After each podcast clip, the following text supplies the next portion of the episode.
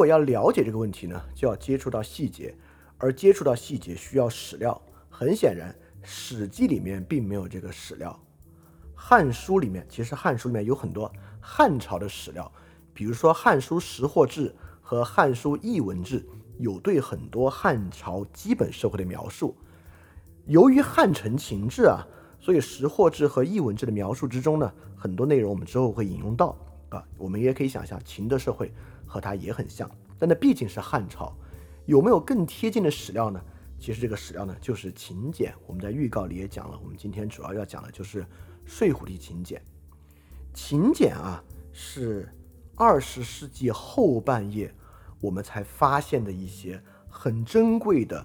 对于秦朝的历史细节进行了解的史料，这批史料司马迁有没有看到过？我觉得很可能是有的。虽然司马迁没有凿过这个古墓，但我想啊，到司马迁的时代，秦的有一些这种竹简啊，应该还是保留下来的。我觉得司马迁可能是见过，但柳宗元有没有见过？我就倾向于柳宗元对于秦的了解啊，那从文本上还就是《汉书》《史记》《战国策》等等这些的了。所以，我们啊。能够超越千年，得以看到这些细节，本身是有偶然性的。而我要说，很多人看到这些细节呢，马上就跳出来一个想法，想法是什么呢？我们说秦朝是暴政，是过去的误解，是过去缺乏这些历史细节的时候，我们基于《过秦论》和《史记》所产生的一个偏见。透过这些秦简，实际上秦制是翻案了的。秦制呢是一个非常理性而且有仁义的这么一种制度。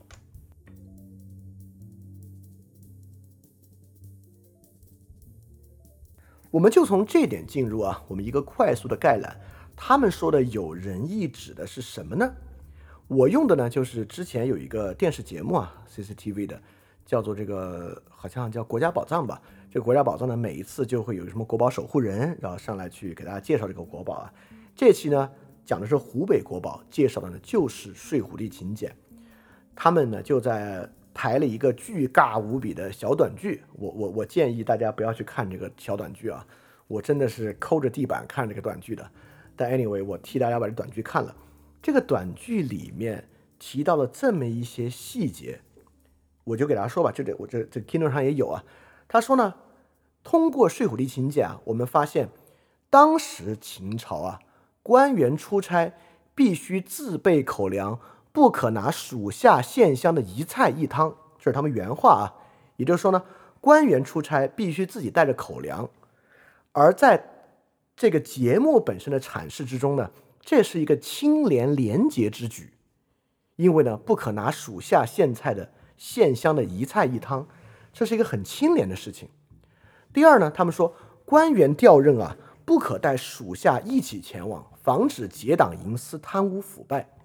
啊，这也是他们列举的睡虎地秦简的第二个事实。第三个事实呢，来说明秦朝其实并不是特别的严苛。他们说到呢，夫妻之间发发生争执啊，呃，里面有个人说是判死刑，这是可能我们以前对秦朝的刻板印象，就认为这个刑罚都很严。他就说不判死刑，判的是什么呢？剃光胡须和鬓角。这个我们之后会叫，其实这玩意儿叫耐刑，哎，听上去很轻微，对吧？这就是象征性的惩罚嘛。听上去，这个秦朝还有这些象征性的惩罚措施，对吧？而且民间私斗啊，挥剑砍断砍断另外一个人的发簪，也不会判死刑啊，而是去罚修长城。而且啊，秦朝当时还有强制性的见义勇为，百步之内，如果你见到有人争斗啊，你上去不救助。也要重罚，哎，这个节目就列举出了很多这些细节。你在网上啊，你就搜《睡虎地秦简》空格暴政，你能搜到大量为秦制来辩解的文章，里面会举到很多细节。我们之后还会说，哎，这么听上去秦制真挺好的，对吧？这个官员很廉洁，出差甚至还要自备口粮，夫妻争执也就是做一个象征性的刑罚，民间私斗也没有死刑。而且还有强制性的见义勇为，哇，这得是一个多么美好的社会啊！睡虎地秦简呢，确实让很多人认为他们找到了秦制是善政的一些真实的证据。为什么在 Keynote 上面我把一些话打了括号呢？就是因为打括号的话是节目组意淫出来的。比如说请柬之中有没有写官员出差必须自带口粮？有，但目的是不是不可拿属下县乡的一菜一汤？完全不是。对于睡虎地秦简如何支撑勤政是善政仁政，都是站在今天人视角之上的瞎猜，是对于睡虎地秦简只言片语的理解。如果对于秦简内容有全面的阅读，甚至延伸阅读其他秦简，我们就能真的明白当时秦朝设置这些制度的目的是什么？为何官员出差必须自带口粮？为何有强制性的见义勇为？为何有剃光胡须和鬓角、伐修长城的细节又是什么样？我们才能够勾勒出一个很真实的秦朝的状况。那这期节目以及接下来两期，我们要做的就是这样的事情，保证可以让你大开眼界，而且确实构造出一种更贴近秦朝现实的一种想象力。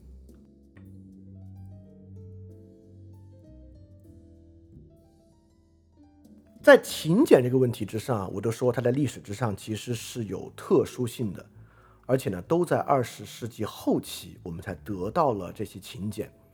对于研究情志来讲啊，我我我们知道其实有很多勤俭，对吧？这其中呢有三个勤俭对于情志最关键，我在地图上标出来，它们距离其实挺近的。一个呢就是我们今天讲的睡虎地勤俭，在一九七五年出土，出土地方呢就在。湖北省武汉市西北部云梦县睡虎地出土了出土了一批古墓，这一批古墓之中呢，就有这么一批秦简。这批秦简呢，是一千一百五十五枚的这个数量。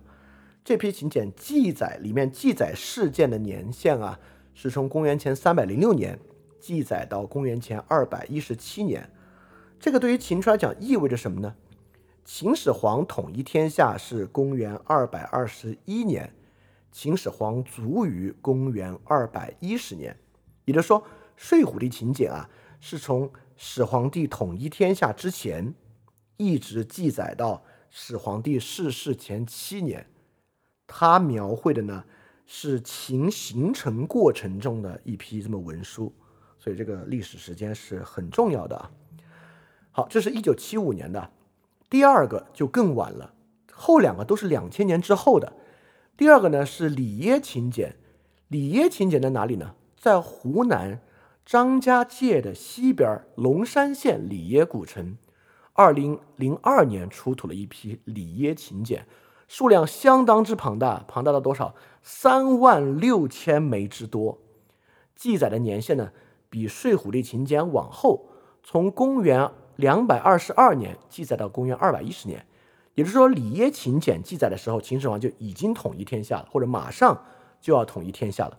记载到呢，也是秦始皇死后，就秦二世当政的时间，这是里耶秦简记载的年限范围。第三个发现的这个秦简啊，是从海外购回的，是以前被盗掘的秦简，今天呢藏在湖南岳麓书院，是零八年从香港购回的。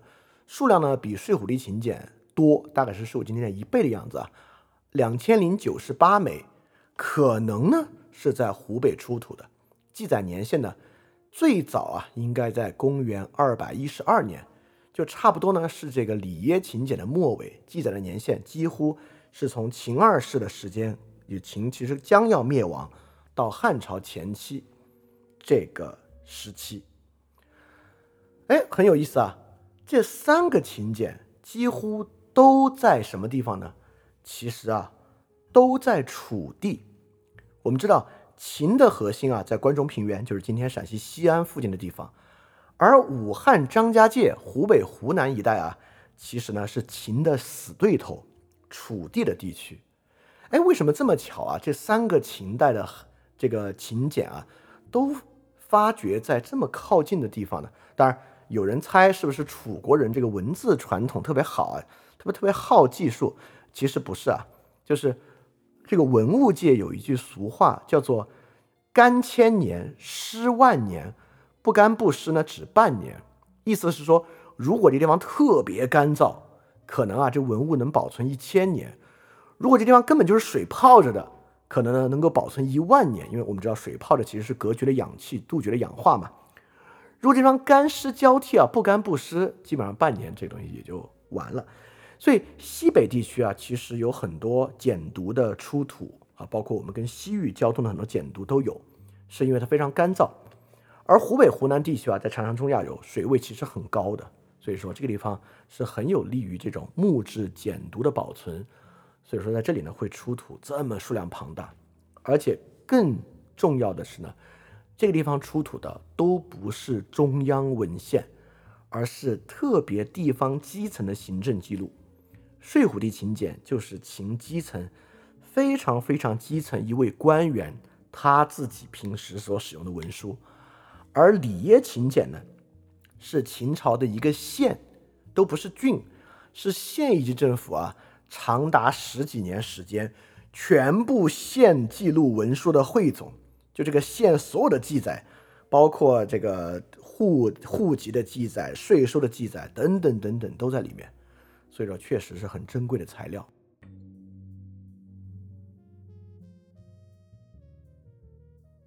所以我们就收回到今天我们主要讲的睡虎地秦简啊。为什么讲睡虎地秦简而没有讲里耶秦简呢？第一，是因为里耶秦简确实数量太过庞大；第二，里约秦简、里耶秦简呢少了一些总结的特征。就里耶秦简啊，是很多的这个行政最直接的行政文书。你可以想象，我我用今天来做对比啊，睡虎地秦简呢，我们可以说啊，是找到了今天一个地方的这个行政规范文件，也就是找到了今天，比如上海市，我们拿上海市举例吧，找到是上海市呢是税收规范条例、警察出警啊和这个侦办的条例等等这些制度性的文件，而里耶秦简呢。找到了有点像这个上海市啊，这个税务局十年以来的税务记录。这个税务记录当然重复性很高，也非常繁琐。而税务地勤俭的内容呢，就会收得更紧一些。它呢，都是一些规范性的文件，能够帮助我们更好了解它的时代。所以说，税务地勤俭确实是了解情志的一个最佳的切口。那么，简单介绍一下这个这个墓的墓主人啊，他的生平对于理解税务地勤俭其实也是重要的。这个墓主人呢叫喜，他的名字欢喜的喜，他呢出生于公元前二百六十二年，卒于公元前二百一十七年，比秦始皇呢长三岁，所以跟秦始皇完全是同龄人，比秦始皇长三岁，早逝七岁，完整的经历了从秦昭王，秦昭王是始皇帝之前一个在位时间非常长啊，也是一个立下赫赫军功的一个君王，完整经历了秦昭王。到始皇帝统一天下的全过程，而且他在这中间呢，也担任了官吏。在睡虎地秦简之中啊，有一部分呢叫做编年记，但编年记其实篇幅并不长，就是这个墓主人喜他自己记述的，从秦昭王到他出生到他死的过程中，秦国发生的大事儿，以及他自己发生的大事儿。发生的事情有哪些呢？啊，其中一条金元年，金呢就是指秦始皇嬴政，就是嬴政元年。秦始皇当政的那一年呢，喜这位喜呢，登基成年了。在秦呢，登基成年是十五岁啊，这个也对得上。我们知道始皇帝登基是十二岁，所以喜呢大他三岁。在始皇帝登基元年呢，喜登基成年。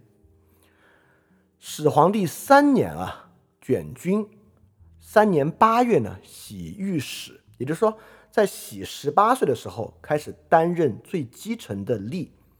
我们知道历史的史啊和这个官吏的吏，其实在古代就是一个意思啊。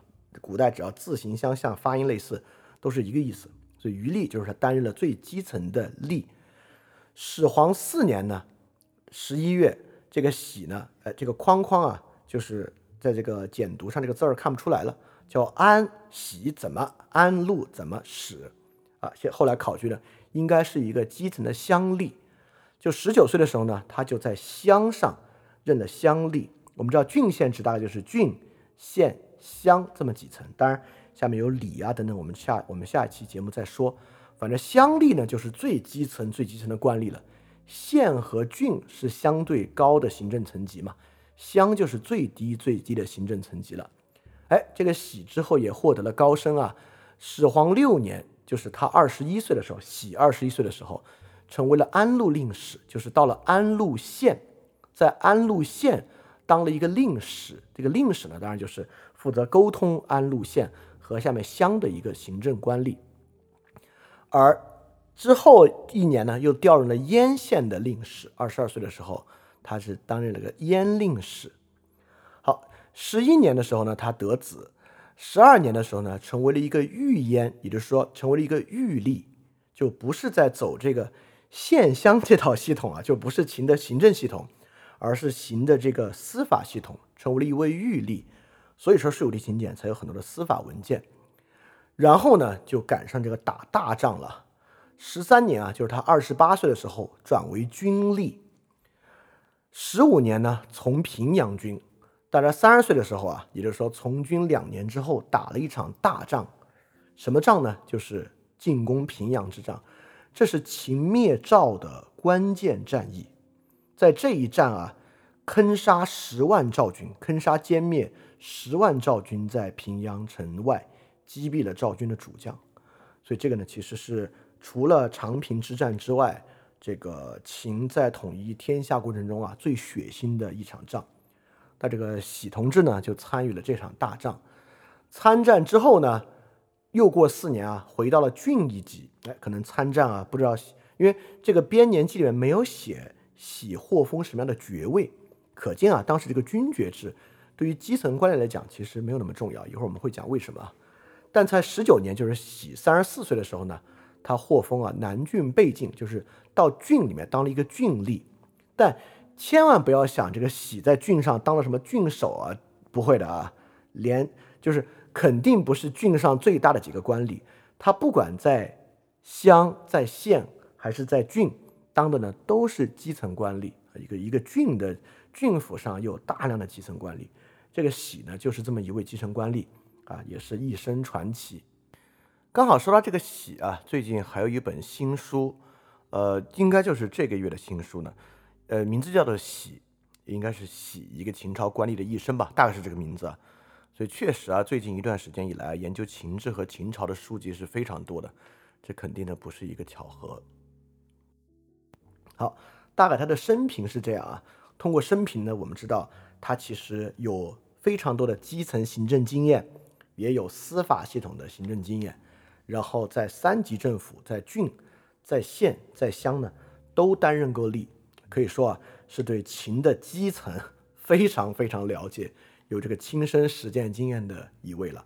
我们就来看看啊，这个《睡虎地秦简》除了这个编年记之外，有什么其他重要的内容？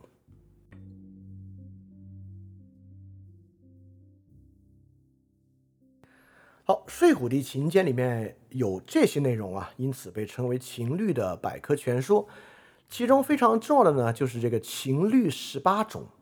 里面就有一大套关于法规法令的集合，叫做十八种，包括了很多的。我们一个一个看啊。第一个呢，就是田律，关于这个农田、水利、山林保护的法律。然后厩院律，这个就是马厩的厩，就是饲养牛马等等的法律。仓律就是国家仓库管理、仓库物品管理的法律。金布律。金和布都是这个钱币啊，金币和布币，就是货币流通的一些法律。关市律，关就是关口，市就是市场，管这个商品流通的法律。工律就是这个手工业生产的法律。还有军工，这个本身也是这个军是平均的军，不是军事的军，也是跟手工业生产相关的。还有工人城，工人城呢，就是直接跟这个手工业制作的这个。算是制作数量核对相关的一个法律，徭律这个很很明显啊，是这个征发徭役相关的法律。司空律，这个司空呢，其实是管理犯人和用犯人做建造的这么一个职位，所以是跟他有相相关的法律。军爵律当然就是军功爵了。治吏律，任用官吏的法律。效律就是也也其实我觉得应该通假念校校准的校。其实就是官府物资度量衡管理本身的法律，传食律就是这个邮系统啊。我们知道，比如张飞同志应该当过都邮，对吧？这个邮的系统呢，就是基层的驿站和这个接待组织。那这个传实力呢，就是驿站这个食物供给本身军工供给的一个法律，包括还有行书是公文传递的法律。内史杂，内史杂这一篇啊，其实在秦律十八种中蛮重要的。呃，我们一会儿说为什么重要。我先说这是什么啊？首先，内史呢是一个官吏，内史这个官吏，我们可以类比为今天的这个财政部部长。当然，那会儿财政问题啊，呃，其实很多都是实物的，对吧？不管是粮食啊、军备啊等等等等，不是今天以货币为核心。因此，内史呢。就是管理中央财政和这个中央物品货物储备的一个核心官员，内史在秦是一个特别核心的官员，所以内史杂呢，整个这部分就是内史该如何管理这些物品，以及郡县乡该如何配合内史进行物品登记、递送、维护的这么一套，所以内史杂可以说是秦朝整体的。中央财政管理方法，包括御杂，其实御杂是整整个御官嘛，就是中尉的尉也是御，在当时呢是这个军事官员啊，这是军事官员职责的法律。还有一个很特别的蜀邦，蜀邦呢其实是当时当时秦啊的一些这个藩属国，都是一些少数民族国家，就管理这些少数民族国家的法律，就是非秦朝范围，就是非华夏范围的一些法律。好，这些呢是秦律十八种啊。这个秦律十八种的里面，我们会发现啊，包含了跟这个市场啊、钱币啊、徭役啊、手工业生产啊，方方面面的法律法规覆盖面，我们不知道是不是全的，因为我们现在不知没有这个秦朝法律大全啊，不知道他们到底一共有多少法律。但我们也能看出，它覆盖了很多的范围，对于了解秦的基层生活到底什么样，给予了很多很多的。参考，那《睡虎地秦简》啊，除了秦律十八种，还有以下几个东西。一个呢是单独的一个效律，与上面那个效有点有点像，是这个度量衡跟这个物资称重啊、度量啊有关的一本文书。第二个呢有一个秦律杂抄，这个秦律杂抄呢，就是我们可以好像不是像上面秦律十八种那种成文法，而是一些比较零散的。这里面呢刑法和军事。东西相对比较多，有很多刑事案件的惩罚都在这个秦律杂抄里面。还有一个呢，叫法律问答。这个法律问答呢，里面呢记载了很多案例，有点像啥？这个法律问答的内容呢，其实有点像今天的司法考试。它里面经常会说，如果一个案子是这样的，你该怎么判？就比如说，他已经犯了这个法，他犯这个法的过程之中呢，他还就是告发了另外一个人。但他的告发是一个诬告，这两东西并罚，该怎么罚他呢？哎，他会给个答案，该这么罚。所以这个法律问答，你都不知道当时是不是要考这个试，应该不会啊。这个呢，其实就像是很多时候啊，呃，今天我们这个最高院、最高检不也经常做一些法律问答嘛？就是一些特殊情况案子该怎么断。所以当时啊，这个喜由于有这个预立的经验，所以确实有很多跟法律相关的内容。这个法律问答很有意思啊，当时有很多案例和司法解释。其中呢，还有一个风诊室。这个风诊室呢是什么呢？其实就像今天这个派出所的这个笔录，风诊室里面有很多稽查的实际文书和跟这个文书相关的规定。所以整个这一套，我们发现有很多他可能是他当狱吏的阶段所接触到和使用的一些法规，包括秦律杂抄和风诊室都有这方面的色彩。其中呢，还有一本叫做《日书》。这个日书呢，其实对于研究中国古典阴阳学有很重要的色彩，因为日书是一个占卜吉凶的书籍，但本身呢并不是我自己的这个旨趣啊，所以日书我看的还真挺少。好，就有另外两个很重要的啦，一个呢叫为利之道，一个呢叫语书。为利之道，你听名字就知道这本书是啥。这本书就是洗那个年代基层官员对于如何当官儿的一套想法。哇，这个东西太重要，对吧？我们知道孔子怎么说，我们知道荀子、韩非子怎么说，但是一个不是处在学术大传统中，而是基层的人，他会怎么思考在秦的系统中当官这么回事儿呢？我们先简单剧透一下啊。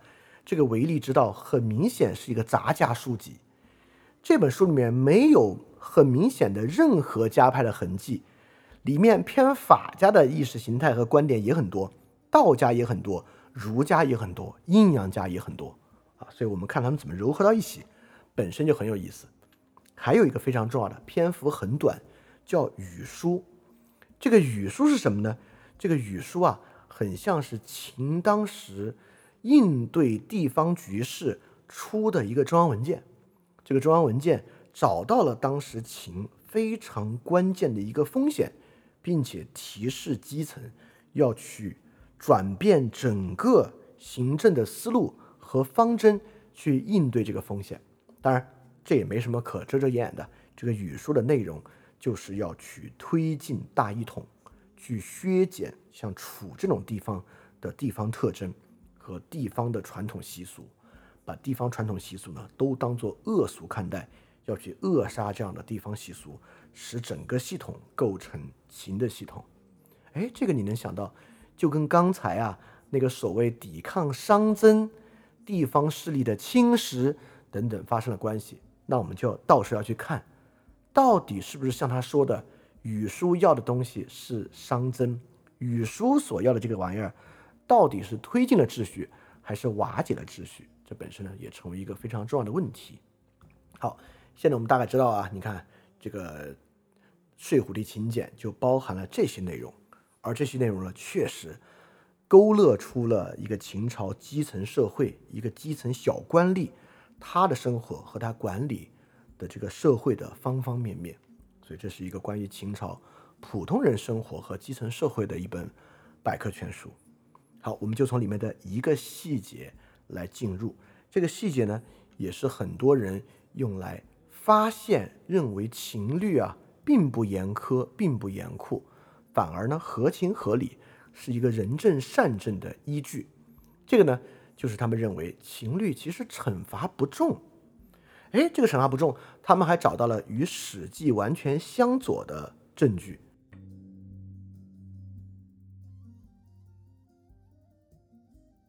我们知道，在《史记》里面啊，有这个陈胜吴广起义，对吧？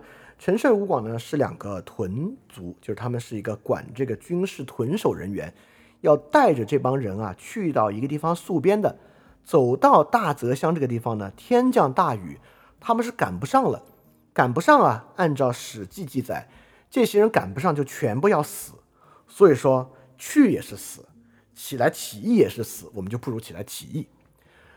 但是呢，在《睡虎地经典尧律》里面，关于征发尧律耽搁却有很详细的描述，是这么说的：尧律里面说，朝廷征发尧律，为朝廷征发尧律，就是基层官员啊。如果耽搁了没有征发呢，应罚二甲。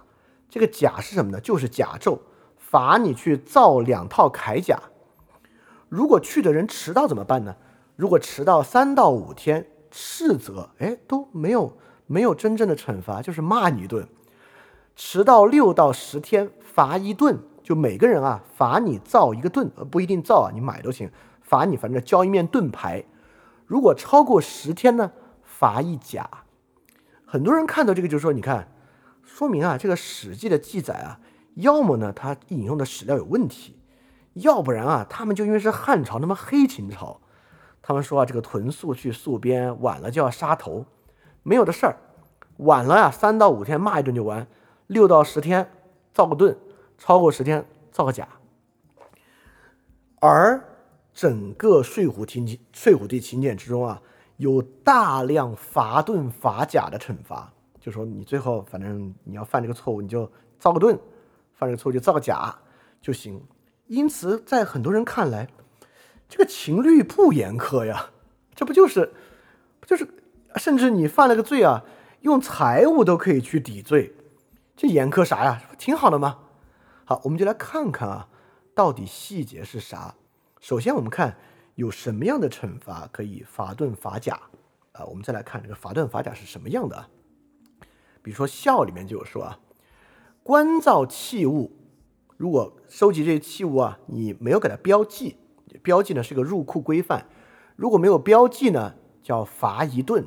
好，这是罚一个盾。我们会发现，首先我们会发现罚盾呢是比较轻微的那个，罚甲呢是比较严峻的、严肃那个。可见甲比盾贵，对吧？当时的甲应该，呃，我觉得当时应该还没有铁甲这回事，可能最有最精锐的是铁甲。这个盾和甲呢，应该都是非金属材料的，但是甲的面积肯定比盾的面积要大。我们这边的盾，如果你看过中国古代的一个一些军事东西了解啊，它不是像古罗马军团那样的那种超级长盾，我们这边步兵的盾呢是一个小一点的一个盾，所以可能会便宜点啊。所以接下来部分呢，都在来自于效率。所以我们既可以看什么情况之下要罚甲罚盾，我们也可以看这个效率。当时关于这个度量衡啊，有什么样的一些规范？比如说什么情况要罚呢？你的横时就是你的秤砣子，啊如果不准确，误差在十六两以上，哎，这个官府的强夫，强夫就是一种基层的职位，这个我都读错了，因为这个词其实应该读色夫，不是强夫。我之后所有读强夫的地方呢，都应该是色夫啊，非常抱歉啊，又是认这个白字了。这个色夫的意思呢，其实就是农夫，所以在这里面说这个色夫的时候呢，就是说他不是职业的官吏。他就是基层的农民，只是这些农民呢，给他赋予了一定的职责而已啊，是这个意思。叫罚一甲，所以十六两以上就挺高的。如果误差呢在八两和十六两之间，罚一顿。也就如果八两以下呢，可能就是骂你一顿啊。你的桶啊，这个横石啊，肯定是衡量重量的，这个桶呢是衡量体积的。误差二升以上罚一甲，不满二升一升以上的罚一顿。一升以下呢，可能骂你一顿。所以说，你看，你看，他们当时呢，就会去每年啊，可能需要去校准基层的这些度量衡，有的是重量的，有的是体积的。发现啊，跟中央带着的就是一个中央制作的一个标准嘛。如果你跟这个标准差的多了，你就要被罚。这个呢，我们之前讲这个伊朗帝国的时候，伊朗帝国统一度量衡也是这样去做的。还有什么呢？清点物品的数目啊，如果清点不对。价值在一百一十钱以上到二百二十钱以内，就是骂你一顿；超过二百二一千一百以内罚一顿；超过一千一到二千二以内的罚一甲；超过二千二以上的罚两甲。所以财务罚可能基本上看比较多，就是罚两甲。官府收藏皮革啊，应该经常的去给它干燥它，如果干燥不好被咬坏了呢，叫罚一甲。说明这个你看这个皮革应该还蛮值钱的啊。其他东西，这个钱，甚至罚一顿的都是二百二十到一千一百，但皮革咬坏了呢，就要罚一甲。当时制皮应该比我们现在制皮要麻烦的多。而且据我所知啊，当时秦代很多的盾呢，其实都是皮盾，而不是金属盾，所以皮可能在军事上有比较广泛的用途吧。好，器物标记你有标记，但是跟账本合不上的大的器物罚一顿。小的器物呢可以免罪，牛马不能调换，标错地次罚一顿。你看读这些，你就会觉得，首先啊，听上去这些惩罚其实都挺合理啊。你作为基层的这个度量管理度量衡啊，管理仓库入库的基层官员，能够做到标签合理，跟账本匹配得上，并且你所使用的度量衡单位被良好的维持，这不都是分内之事吗？而且听上去确实没有很严苛，对吧？很多小的器物呢，你也能免罪，就是很多时候呢，也就是骂你一顿，就斥责一顿，也没有真的要去罚你罚的很厉害啊。哎，所以所以说这个效率里面听上去好像不是很严重啊。我们来看秦律杂抄，秦律杂抄呢有很多形式的东西和和军事相关，什么时候罚盾，什么时候罚甲呢？战争的时候啊，如果征发军队，任命留守啊，当地的人。爵位在上造以上的人，也就是说，呃，我们之前讲这个秦的二十等爵制讲过，上造不是一个很基层的爵位，相对高一点。如果上造以上不服从命令，不服从征发军队的命令，要罚你二甲。我们刚才看，罚二甲几乎就是财产刑罚比较高的一个了。任用的势力发射的弩啊，如果不合规范，如果发射的弩射不中目标，就是你这个弩不对。县尉就尉官是管军事的嘛，罚二甲。如果弩夫就是操弩的这个人，弩没有问题，你也有问题，射不中目标也是罚二甲，还要免职。这个县强夫呢，必须另行保举一位操弩的人。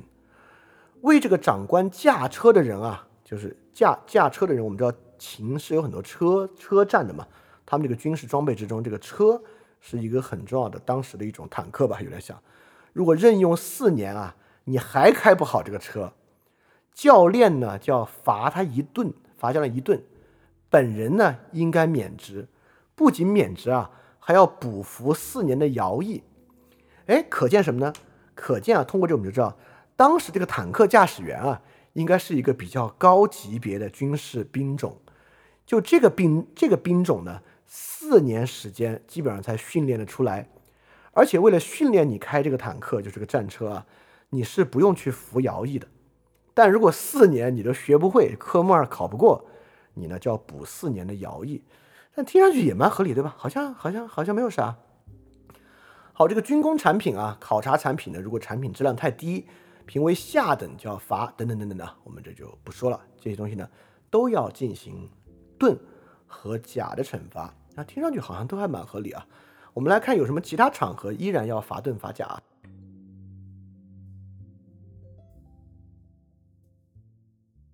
好，在情侣查抄里面，我们就我们就不细念了，我只是说他在呃查什么样的事情。第一，这个力的称马，你的马如果骑得很慢，如果评比的时候不来，你要被罚。也就是说，你自己给你的马你要管好啊，这个马要是管不好就要罚。牛也是一样，就是管养牛的这个人啊。这个母牛不生小牛，母羊不生小羊，也要罚，也是罚这个经济罚，罚盾罚甲。这个小孩成年啊不报，老了呢谎报，因为小孩成年就要开始服徭役了嘛，老人过老就可以服徭役服的少一点。如果作假呢也要罚，不光作假的人要罚，礼典五老就是基层的礼，这个最基层最基层，有点像今天的居委会。这个居委会主任也要罚罚一甲，这这已已经是连坐了，还有其他连坐。同舞的人每家都要罚一顿。好，重要的来了，而且要加以流放。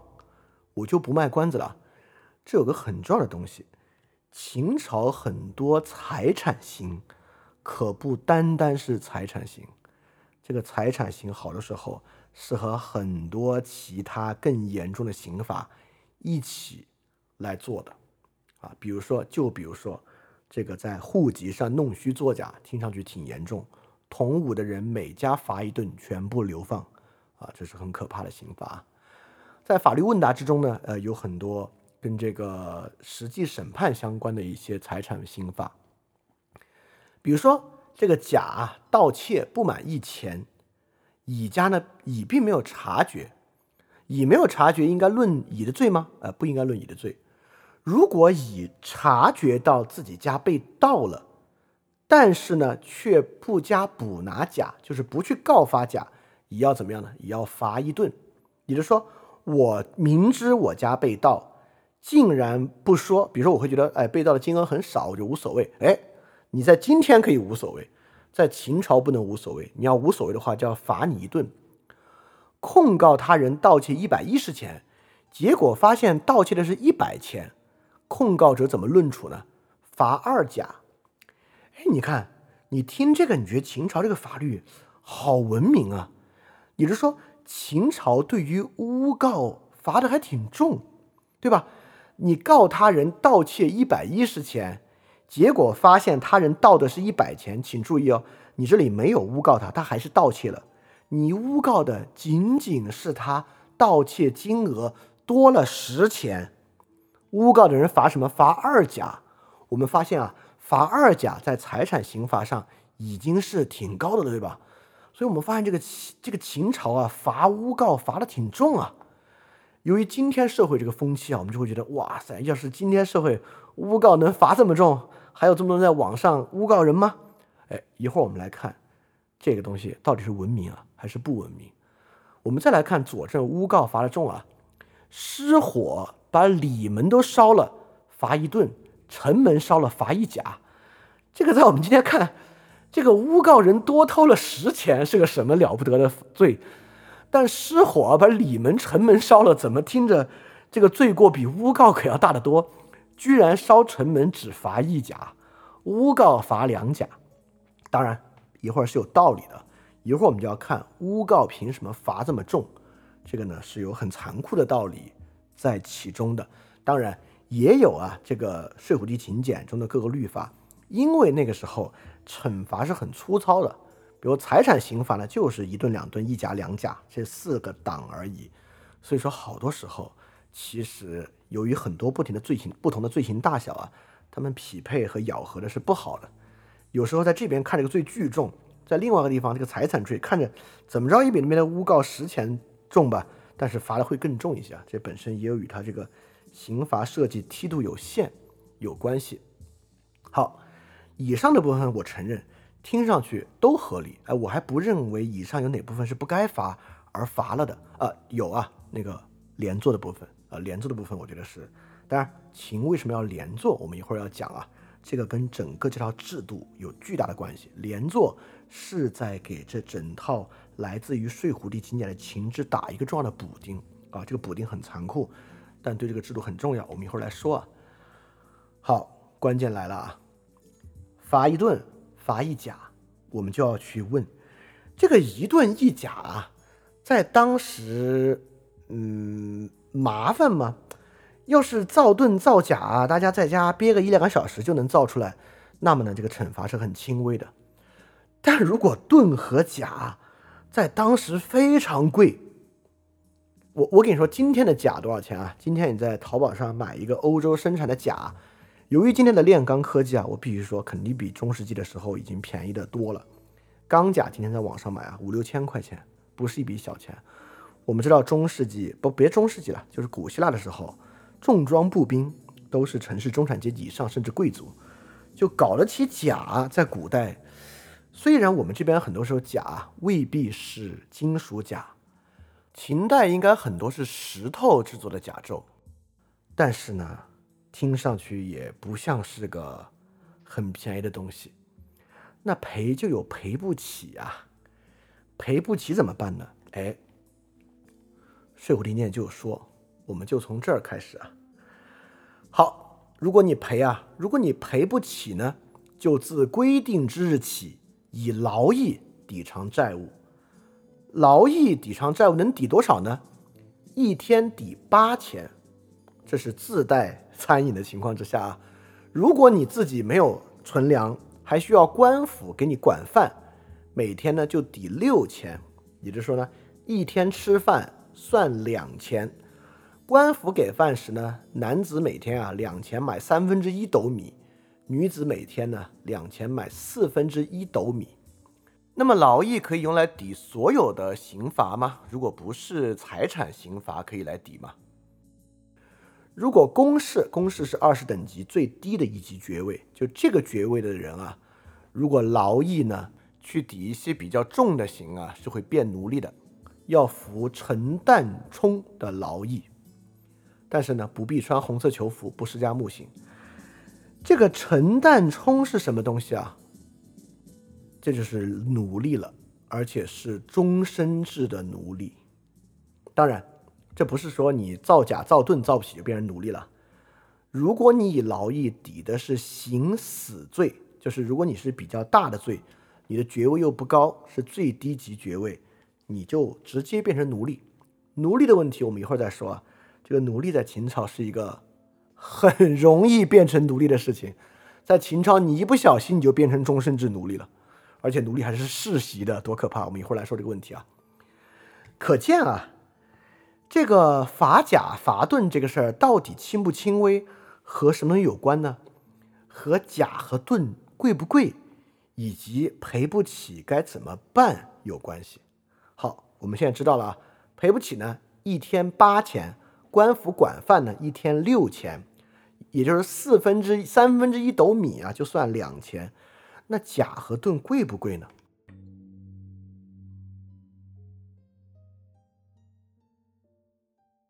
答案是非常贵。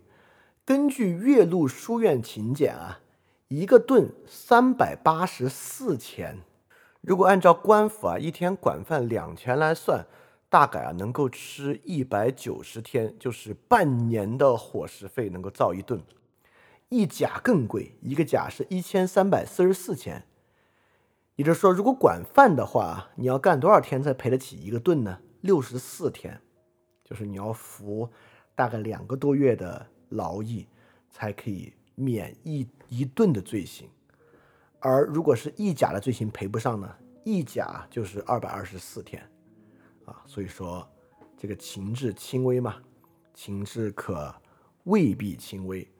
当然啊，啊，又又有另外一条，你看司空里面。有人说以劳役啊抵这个债，回家农作，你在播种和管理禾苗的时节呢，能给你二十天。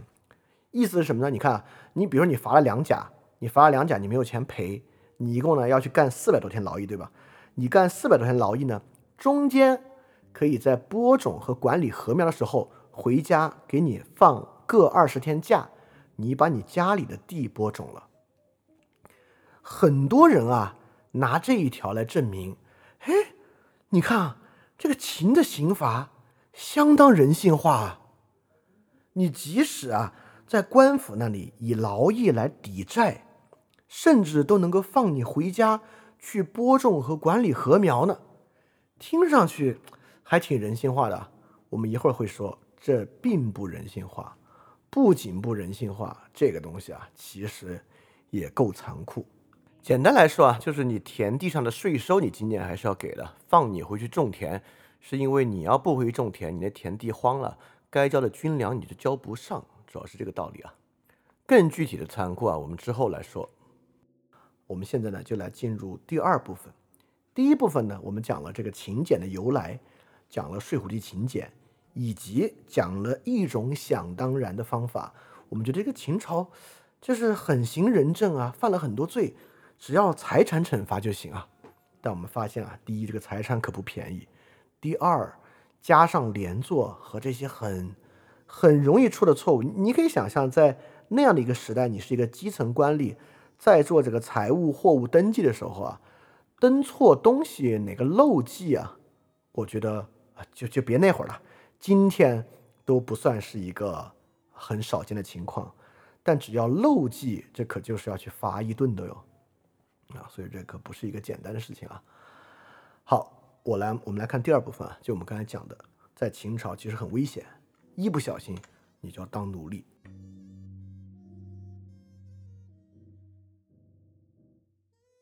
我我们就回到这个央视节目里面讲的一个问题啊，说呢民间私斗，在街上砍断了对方的发簪，但是呢不会判死刑。罚你去修长城，听上去呢，你看，第一，这个法也还挺宽的，在街上私斗呢都不至于死罪。第二呢，就罚修长城。但你要去想一想啊，什么叫做罚修长城？怎么个修法？这个东西能构成良好的社会秩序吗？第一啊，我们来完整的看看《睡虎地秦简》这一段怎么讲的。如果你是一个士兵啊，当然当时士兵很多，人人都要当兵啊。你士兵斗殴，拔出剑来砍，砍断他人发簪，应该呢完为成旦。成旦，你一听这个词，你就知道应该是跟修成相关的。所以说节目里把它翻译为伐修长城。好，第二，有人在大道上伤人，你在旁边啊却不加援救，距离在百步以内，你就要罚二甲。第一啊，我们知道二甲可不便宜了，二甲加起来你得去，如果你钱不够的话，就干掉你四百多天，要去服劳一次才赔得起这个钱。二甲可不便宜啊。好，我们就回到来看陈旦，这个完为陈旦是啥意思啊？你看啊，在央视节目里给它翻译成修长城，听上去啊，参加一个国家重大工程啊，还挺光荣的，是去修一段时间长城吗？不是，而是沦为终身制的奴隶。陈旦是一种终身的奴隶制，也就是说呢，你是一个士兵啊，在街上与人斗殴，拔出剑来砍断他人发簪，沦为终身奴隶。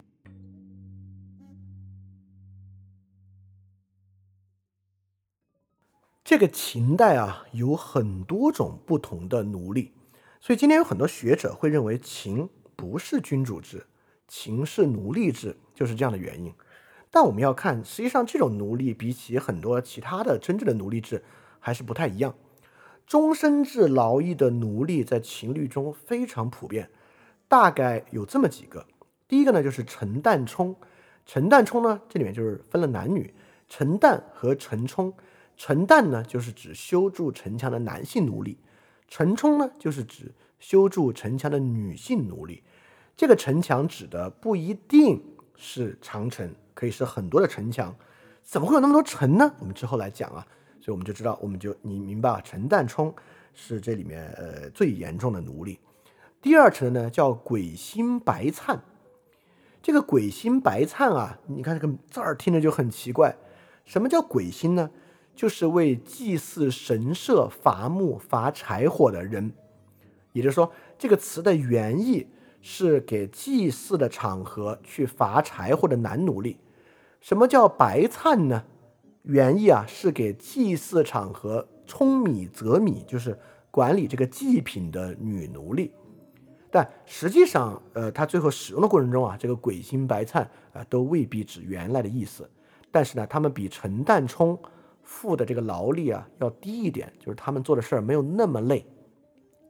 再往下呢，是秦朝，呃，陈旦冲和鬼心白灿呢，在春秋时期都有啊。再往下，这个历臣、历妾、历臣妾是他们呃秦朝发明的新的奴隶啊，就是再低一点的，就是综合性的男奴隶叫历臣。综合性的女奴隶呢，叫隶妾，啊，这个就是最多人会容易沦为奴隶的三种啊，呃，就陈旦冲、鬼心白灿和隶臣妾这三种。好，我们就明白了，这个呢，而且都是终身制的奴隶。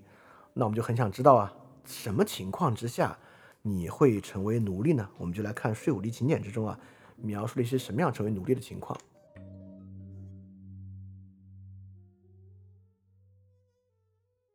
首先呢，情况是非常非常多的。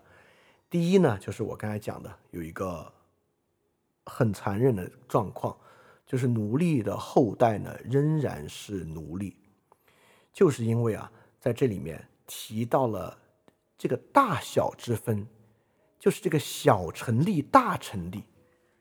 仓律直接说啊，小成立呢要小立成啊，不是成立啊，小立成要成年之后在。同年八月登记为大历臣，从十月开始呢，就可以给他发口粮。为什么呢？是因为他之前是不用劳作的。就秦的大小，他们没有那么好的出生登记制度，都是以身高来记。身高啊达到这个五尺二寸，你就成为这个大历臣，就要开始劳作了。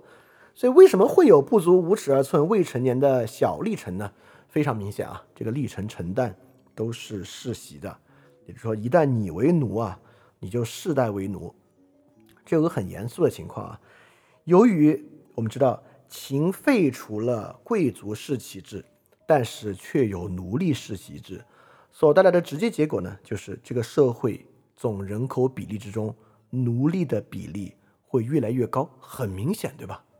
当一个社会奴隶比例越来越高的时候啊，这社会当然会出问题了。但我们需要去看秦为什么要这么做。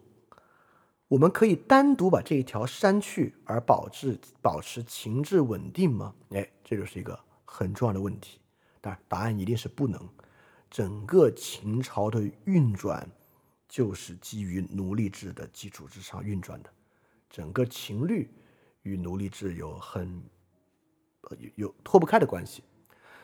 好，那我们就要问了，这个能赎吗？这个奴隶能给他赎出来吗？哎，是可以赎的，仓律里面也有，而且是二换一，壮年二人可以赎一个历臣，壮年一人呢可以赎一个老年的历臣，身高五尺以下啊，小历臣和妻子呢也是可以允许赎出来的，但用来赎的人呢必须是男子，而且赎的人啊不是干一段时间就行。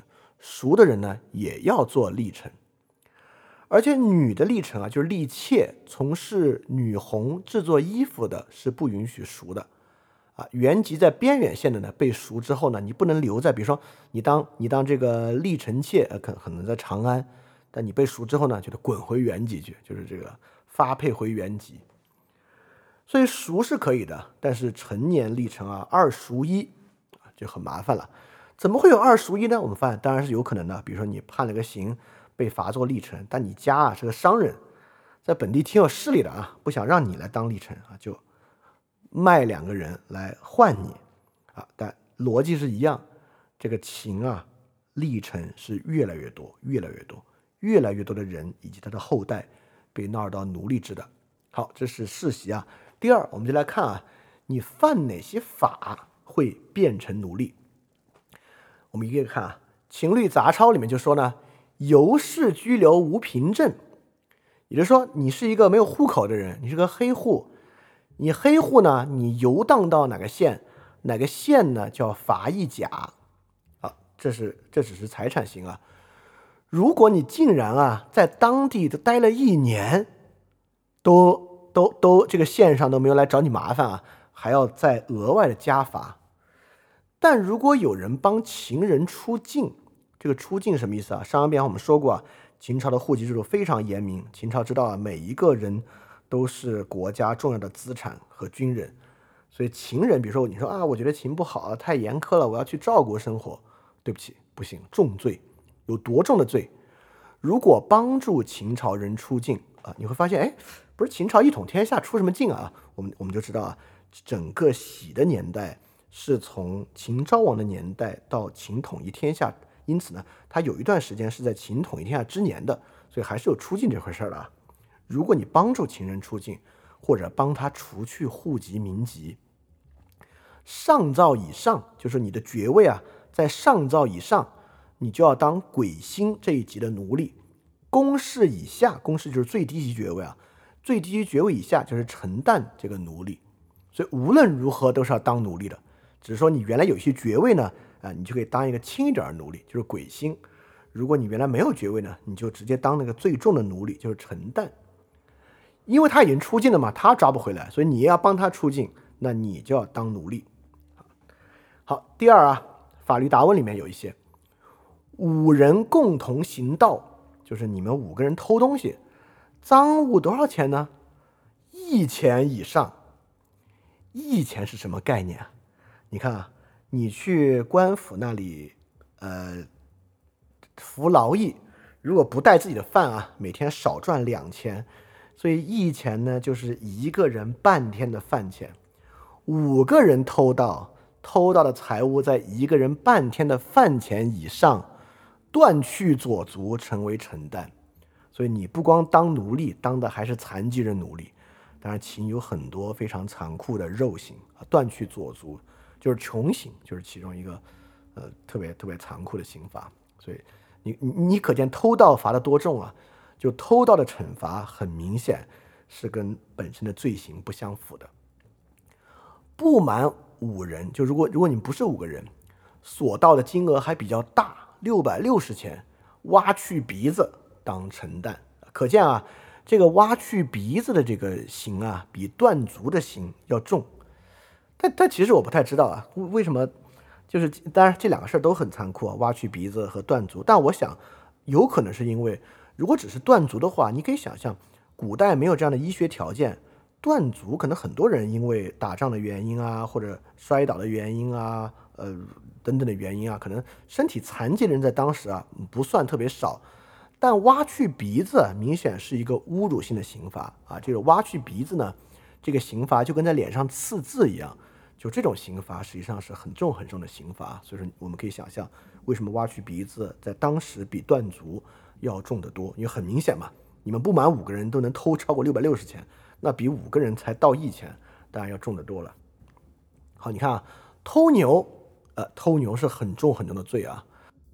就如果偷牛的时候呢，你身高六尺啊，就是你还是个小孩呢，因为我们看这个六尺七啊，就是一个小孩和大人的区分。小孩偷牛关一年啊，再加其他的刑罚；大人偷牛直接承担，就是所以小孩偷牛，所以秦朝还对小孩罚的那么狠啊。大人偷牛呢，就直接当那个最重的奴隶。好，如果偷一只羊呢，如果没有判决的时候又诬告他人偷一只猪，该怎么论处呢？很明显，偷羊可能不是承担刑啊，不然就不用问了呗。所以偷羊是个，因为在秦我们会发现牛比羊要金贵的多，羊啊各种处罚，羊都比牛要轻。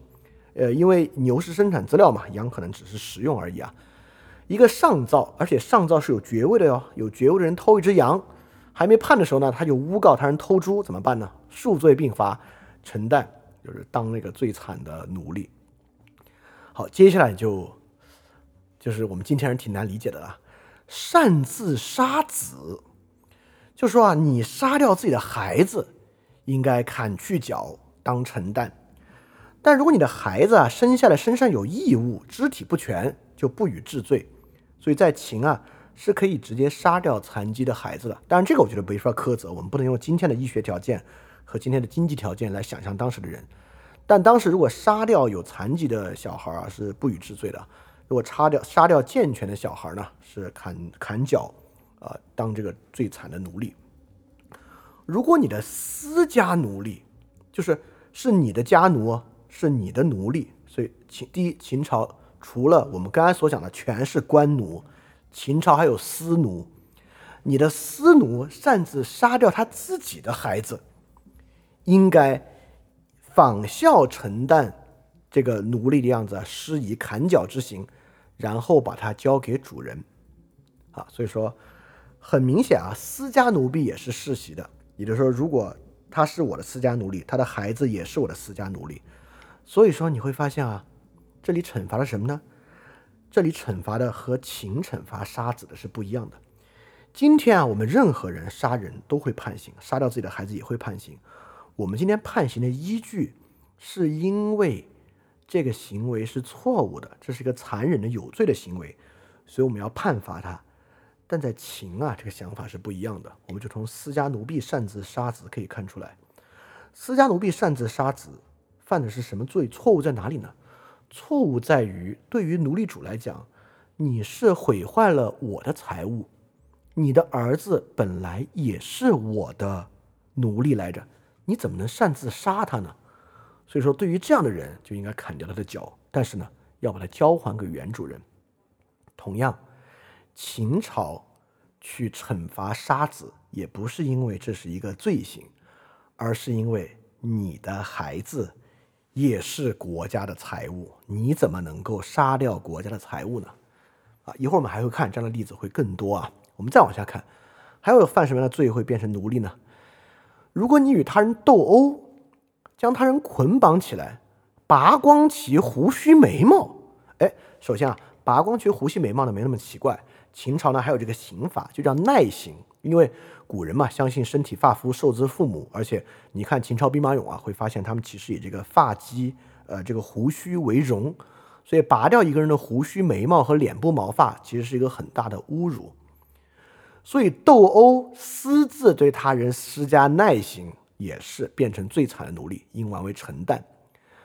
同样，如果你用针啊、锥啊这些非兵器伤人相斗，罚二甲；如果你跟他人斗，就要罚二甲。伤害人的那个主动伤人，罚二甲就是财产的最高刑了。主动伤人那个呢？哎，对不起，也是最惨的奴隶。好，接下来呢？你看这些都是一些这个刑事犯罪啊。接下来呢，就不是刑事犯罪了。历城监领承担，承担逃亡，历城呢叫完为承担，没收其在外面的妻与子。什么意思啊？可见奴隶是要管奴隶的。历程呢，由于是奴隶之中呢，呃，比较不惨的那个，承担的是最惨的那个。所以说，你管着那个奴隶，如果那个奴隶跑了，你的奴隶等级呢就要降级，从历程呢降为承担。不光你是奴隶，你的妻子呢也就罚没为奴隶。可见历程很可能跟承担不一样，就是历程呢是允许有非奴隶身份妻儿的，承担呢可能就没有这样的权利了。如果孩子太小啊。不能分离呢，就可以这个从母为收。从母为收是啥意思呢？就说啊，你的孩子也是会被卖为奴隶的，但是不分开卖。谁要买呢，就必须连你的妻子和孩子一并买走为奴啊。所以你看，私奴很多时候就是这样产生的。因为整个情侣里面啊，承担和历程的量比较大，很明显啊。就是秦啊，这些很多刑徒和奴隶都是去做一些重体力劳动，做这些重体力劳动呢，可能对男性的需求大一些。那很多女性呢，可能就会被卖为私奴。所以你是一个历程啊，你管这个陈旦，陈旦跑了你就连坐，连坐的惩罚非常重，你就要变成最惨的奴隶。你的妻儿呢，还要被卖为私奴。捉拿应判处这个财务犯罪的犯人，但你在捉拿的时候呢，误用兵刃把他杀掉了，怎么办呢？如果杀死了这个犯人啊，你就变成陈旦；杀伤犯人呢，你就是奈为立臣。什么叫奈为立臣呢？就是你完完为和奈为都是一个意思啊，叫去罚那个剃掉你的鬓角和胡子的刑罚，然后当立臣和承担。你看啊，这里罚的是谁呢？这里罚的其实是官署的人，对吧？谁有资格去捉拿判处了财产犯的犯人呢？肯定就是狱吏，就是习以前当过那个狱吏这一级的人，对吧？所以狱吏就是司空，就是这条线上的人啊，就派出所这条线上的人。如果你去抓国家的犯人啊，但是失手把他杀掉了，判的之重，对吧？你杀伤犯人就要变成次一级的奴隶，杀死犯人就要变成最惨的奴隶。为什么？是秦朝保护犯人的人身权利吗？你读以读上面的部分明显不像啊！秦朝怎么会保护犯人的人身权利呢？对吧？一个有奴隶制的国家保护谁的人身权利啊？为什么杀掉不行啊？很简单，因为他。是国家的财产，如果你把他杀掉了，谁来还他的债？谁来做他该做的甲和盾？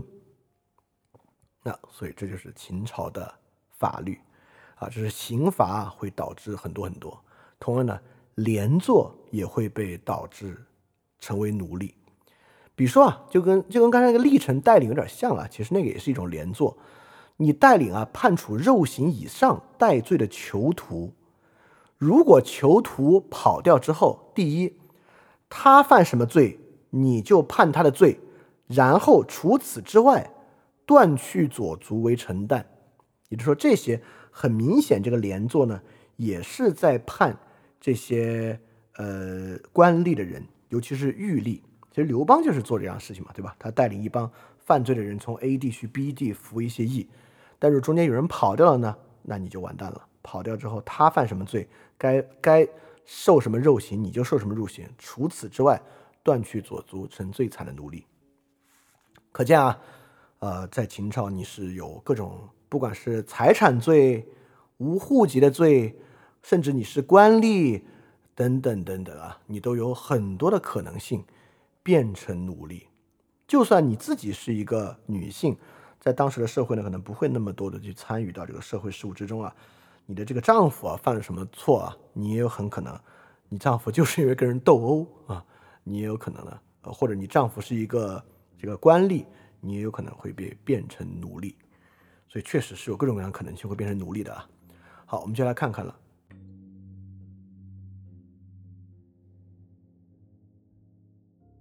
实际上，奴隶呢是有不同的阶级的。很明显，我们刚才说啊，这个陈旦呢是最惨最惨的一阶奴隶，这个历臣妾呢就要好一点。但奴隶与奴隶之间有什么样的区分呢？就比如说啊，这个陈旦冲啊，就这帮最惨的奴隶，平时是要被管起来的。但是你看，你会发现他们跟今天很多监狱一样啊，是这个犯人管犯人啊，因为这个基层的官员数量就就秦朝搞出这么多刑徒啊。这个官吏数量肯定是不够的，都是犯人管犯人。什么样的官犯人不能够来管这个陈旦冲呢？也就是说，你犯了财产刑，以劳役来抵财产，就是你要明明要罚甲罚盾，但你没有这个钱，所以你就只能以劳役来抵。这些人啊，是不能够来兼率这个陈旦冲的。谁可以呢？陈旦司寇，司寇是可以的。司寇是谁呢？司寇是一类。比历臣妾更轻微的奴隶，也是奴隶，也是永久为奴。司寇这这级的奴隶，很多时候呢，是由以往的官员犯错变为奴隶的时候成为的人。所以说，本来是司寇去带领他们，如果司寇不够，你可见当时奴隶管奴隶，奴隶都不够，司寇不够呢，可由历臣妾来兼帅，就历臣妾这一级的奴隶。是可以有资格去管其他奴隶的，啊，大概是这样。而司寇人数不够呢，你可以把劳作三年以上的陈旦减刑为司寇。也就是说，陈旦确实是最惨的奴隶，但如果已经干过三年这样的奴隶啊，现在确实不够人去管他们了，你可以把里面一个资深的奴隶啊，把他升格为司寇这样的奴隶，让他去管其他的奴隶啊，大概是这样。哎，听上去司寇还挺厉害，对吧？不厉害，马上在司空这一章，不得任用司寇作为赶车的仆、喷吹的养、看守官府或其他的事。也就是说，司寇啊，虽然是一级比较好的奴隶了，但是呢，太靠近官府的事情他们不能做。比如说赶车的啊、做饭的、看守的，司寇是不可以做的啊。所以这些呢，要么是屯守在做，要么呢是司奴在做。好，经犯过罪啊被赦免的官吏呢，就不能够在官吏里供职了，他的儿子呢，也不可以再学习。啊，你看，这是首先啊，犯过罪的人呢，几乎就不能够再融入社会了。即使他过去能够书写啊，也不能够再干这个事儿，因为当时我们能知道啊，在秦的年代，懂得书写文字，呃，绝对是一个比较罕见的一个技能啊，不像我们今天，能说能说呃能读会写的人很多，当时很少的。然后侯、司寇，侯是一会儿我们说侯啊。侯跟司寇都是最轻微的奴隶，这两种奴隶啊，可能很多人都能说会写，是不允许去做官府的左史和禁院的这些职位的，就是一些他们不仅不能在官府做赶车的仆役、做菜的人和看守官府的人，一些最低层的职位事务他们也不可以做，这是内史杂志中的。好，然后最后。奴隶再犯罪也会成为更低级的奴隶。比如，如果私扣你偷了一百一十钱，但是你自首了，该怎么办呢？啊，奈为吏臣。很明显，如果不自首啊，就直接奈为臣旦了。啊，你也是要会继续去变成更低级的奴隶的。所以，整个奴隶的阶级呢，呃，陈旦冲是最惨的奴隶，然后是鬼心白灿。鬼心白灿很明显是之前跟宗教祭祀有关的奴隶类型啊，虽然有这一级。但是呢，在呃《睡虎地秦简》之中，这一集的数量是蛮少的。其实可见啊，在秦这种世俗社会之中，最多的奴隶类型呢，就是陈旦冲、立臣妾、司寇和侯。陈旦冲呢是数量最庞大的、最底层的奴隶，呃，立臣妾呢是稍微好一点点的，呃，立臣妾甚至有时候可以去管的这个陈旦冲，对吧？司寇呢看上去就更好啊，就司寇甚至得立法规定他们不能担任一些呃跟政府相关的职位。侯是什么呢？侯其实是一类军奴，一般呢也是以前的官员犯事儿之后成为的。侯要干嘛呢？要去做一些最危，第一他是奴隶终身的，第二你必须做一些最危险的军事工作，比如说担任斥候去进行侦查。我们知道古时候斥候啊其实是一个非常非常危险的工作，所以侯呢就是军事奴隶。可见啊。侯应该是一类军奴，司寇应该是一类官奴，立臣妾也应该是一类官奴，而白鬼心白灿以及陈旦冲呢，就是最基础的刑徒，就是来做大量的重苦力劳役的这种工作。就立臣妾，很多呢也会去做重苦力劳役，不然你就不可能在比如修长城的现场去管这些陈旦冲嘛。好，基本上。呃，这跟很多其他社会的奴隶制是不一样的。我们这边奴隶制，这个奴隶本身也有非常严格的等级阶级划分，形成的一类可以进一步被纳入到这个行政体系里面去管理的一些秩序。这就让我们想到，墨家和法家都相信最良好的社会秩序就是一个自上而下等级特别严明、分得很清楚的社会。只是啊，我们没有想到这个等级可以严明到什么程度呢？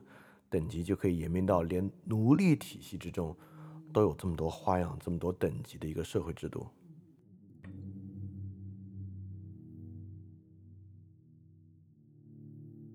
所以当时的奴隶是什么待遇呢？所以你看啊，哎，听上去这个奴隶啊分这么多阶级，是不是这个司寇其实过得挺好啊？啊，其实不是啊。就奴隶本身呢，有很多我们我从里面找到了几条啊，能看出。他们的生活可能是什么样的？呃，第一，你是有饭吃的，每天呢会发给你口粮，你就吃。月底的呢，剩余的还会移到九月去。九月是啥意思啊？秦这个国家比较奇怪，就是十十月啊，就是普通的十月是他们的第一月，他们的历法跟其他国家是不一样的。九月的口粮啥意思呢？九月就是进入冬天，进入冬天呢，可能就没有别的口粮了。也就是说，过冬的食物。是你自己攒出来的，就是你平时都要工作，因为其实冬天他们工作也会少一点。你可以想象，中国古代冬天很冷的，你要你要冬天派人去在外面去劳作修长城，那估计一批一批冻死，要冻死呢，你就就是毁灭了帝王的财产，对吧？所以冬天你又不干活儿，你吃什么呢？你哎，你平时啊把吃剩的拿给你当冬天的口粮吃。这个陈旦啊做轻劳作。就不能增加口粮。如果当轻劳做增加口粮啊，就要对主管的吏进行论处啊。如果你服役不满一个月呢，你的粮食是要去扣除的。所以你会发现他们是有粮食，但就很惨。这个粮食很明显与你劳作的强度挂钩。在冬天不工作的时候呢，这个粮食就是平时吃剩的，你平时劳作轻就不可以多吃。在工人城之中呢，也有这个历城下吏、承担和工匠啊。在一起生产，冬季的时候呢，就会放宽标准，三天呢相当于夏季两天啊。可见冬季的时候，如果不是做农业或者这个修理城墙啊这样的工作，而是工匠类的工作，冬天呢也会适当放宽。徭律里面有个挺有意思的，县衙就是整个基层的官吏，对于啊官舍如果要拆除、修改、再改建。必须呈报，就楼堂馆所啊建立需要呈报，这个我们今天也一样。但是如果使用陈旦冲扩建官有房屋衙署修补，就无需呈报。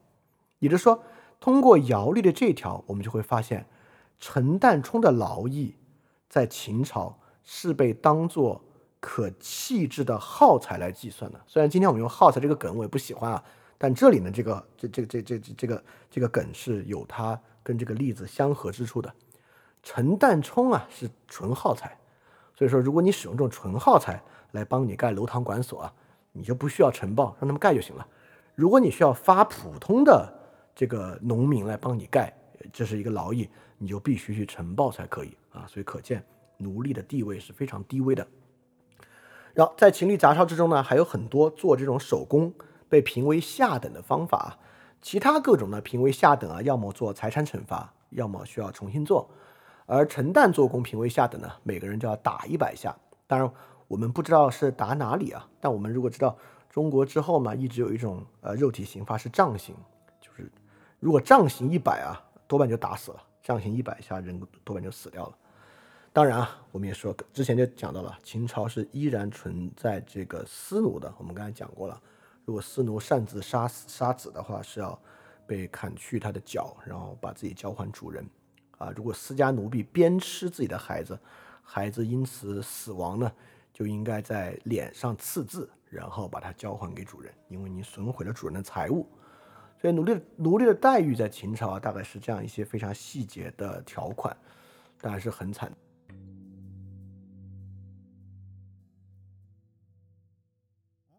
所以在这里呢，我们就可以来看看秦朝的这个刑罚体系在奴隶制之中啊。秦朝大概有这样一些刑罚：第一呢，死刑，这就不说了，斩首；第二呢，有很多侮辱类的刑罚，其中有两个，一个是耐刑，就是把这个鬓角和胡须剃掉；第二个呢是墨刑，就是刺字。这两种呢都是典型的侮辱性的刑罚。第三种呢就是肉刑。这个肉刑呢，大概就有这个砍掉脚、砍掉鼻子等等等等的，这是很残酷的。这个所幸啊，在汉文帝的时候就取消了很多的肉刑。然后呢，有财产刑，这个财产刑呢就是罚甲、罚盾啊，绝大部分都是这样的刑罚。如果财产刑你本身哎，或者是其他的肉刑啊，你不愿意去付，你就有这个赎刑，对吧？你不管是肉刑本身啊，你觉得你保住想保住，然后财产呢你给不了。你就变成赎刑，把它变成这个劳动刑法，然后除此之外呢，就有奴隶刑。这些东西啊，不是从低到高的，而是很多东西都是一起来做的。比如说，可以耐为历程，耐为承担，穷为承担。也就是说，侮辱性的刑罚可以先侮辱完了去当奴隶，也可以肉刑，做完肉刑去当奴隶啊。所以整个刑罚体系大概是这样的。这个刑罚放在普通人身上呢，都是对他自己命运彻底的毁灭。所以秦啊，其实确实是一个有风险啊，随时随地可能会成为奴隶的一个社会，因为变成奴隶本身的条款和条件啊，实在是太多了。